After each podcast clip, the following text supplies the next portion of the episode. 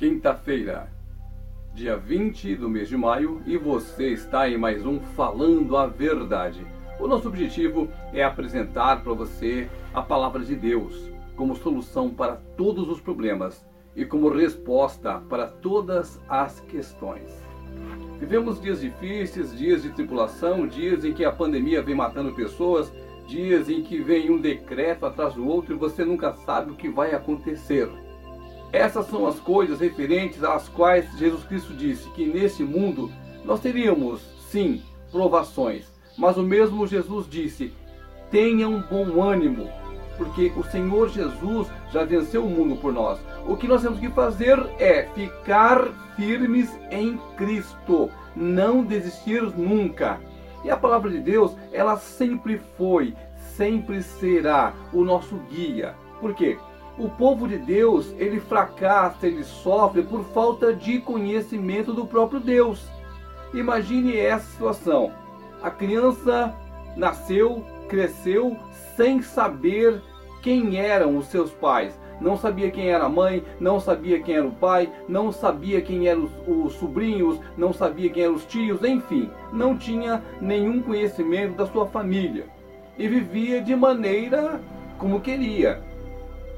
Mas a partir do momento em que ela descobriu quem era o pai dela e como o pai dela vivia, ela foi para aquela casa e começou a viver segundo o costume daquela casa, afinal de contas, era o seu pai.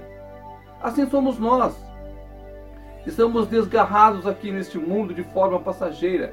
A diferença é que nós sabemos quem é o nosso pai, nós sabemos como é que ele vive, nós sabemos qual é o costume da casa dele. O problema é que nem todos os filhos querem viver segundo a vontade do pai. E é por isso que as pessoas sofrem, é por isso que o mundo está em colapso, por causa do quê? Porque as pessoas se negam a viver segundo manda a Bíblia. Muitas coisas que a Bíblia é taxativa, ela afirma com todas as letras, as pessoas pensam que é loucura. Você quer um exemplo? A virgindade. Hoje em dia, na sociedade, a menina, a moça, a mulher que é virgem, ela é simplesmente escrachada.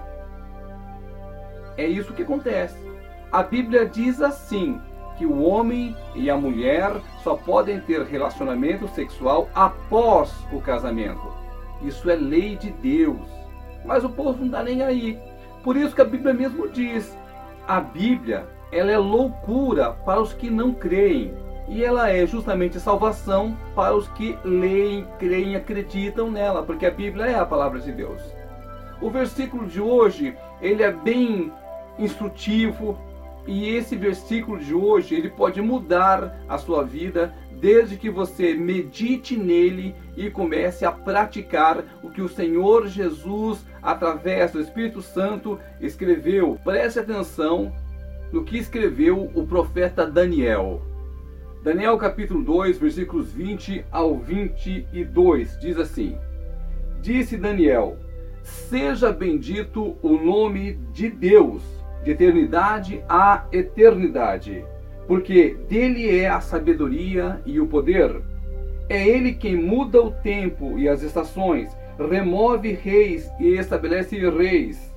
Ele dá sabedoria aos sábios e entendimento aos entendidos. Ele revela o profundo e o escondido. Conhece o que está em trevas e com ele mora a luz. Esse é o Deus a quem nós servimos. É o Deus Todo-Poderoso. Se você está nele, se você confia nele, se você espera nele, você estará seguro. Só que para isso não pode haver sombras de dúvidas no seu coração. A sua fé, ela tem que ser legítima. Você tem que acreditar realmente que tudo é possível aquele que crê. Você tem que acreditar com todo o seu coração nesse Deus maravilhoso. E é só isso que ele precisa para mudar a sua vida. Daniel disse: é o Senhor quem faz tudo. Ele é o Deus Todo-Poderoso. É o Deus onipotente, onisciente, onipresente. O próprio Jesus prometeu para mim e para você que está conosco todos os dias. Então o que falta para nós é o que? É aceitar essa bênção do Senhor. É aceitar esse amor incondicional que vem da parte de Deus. É querer realmente mudar de vida, mas não dessa vidinha aqui. É a vida eterna junto a Cristo. Esse é que é o nosso grande problema.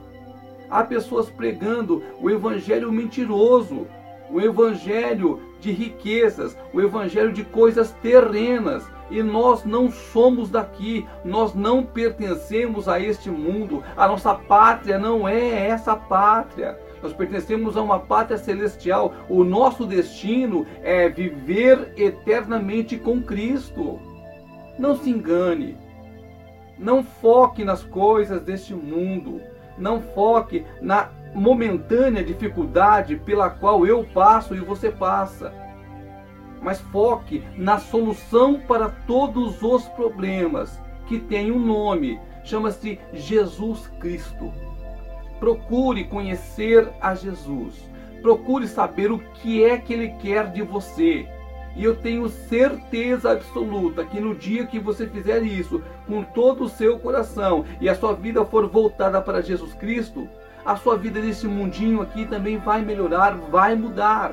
Porque o Senhor, ele é fiel. Ele cumpre cada uma das suas promessas, cada uma das suas palavras.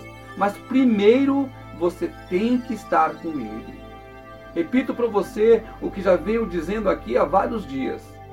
Quando as palavras de Jesus Cristo estiver no seu coração e você estiver em Cristo, tudo o que você pedir lhe será dado.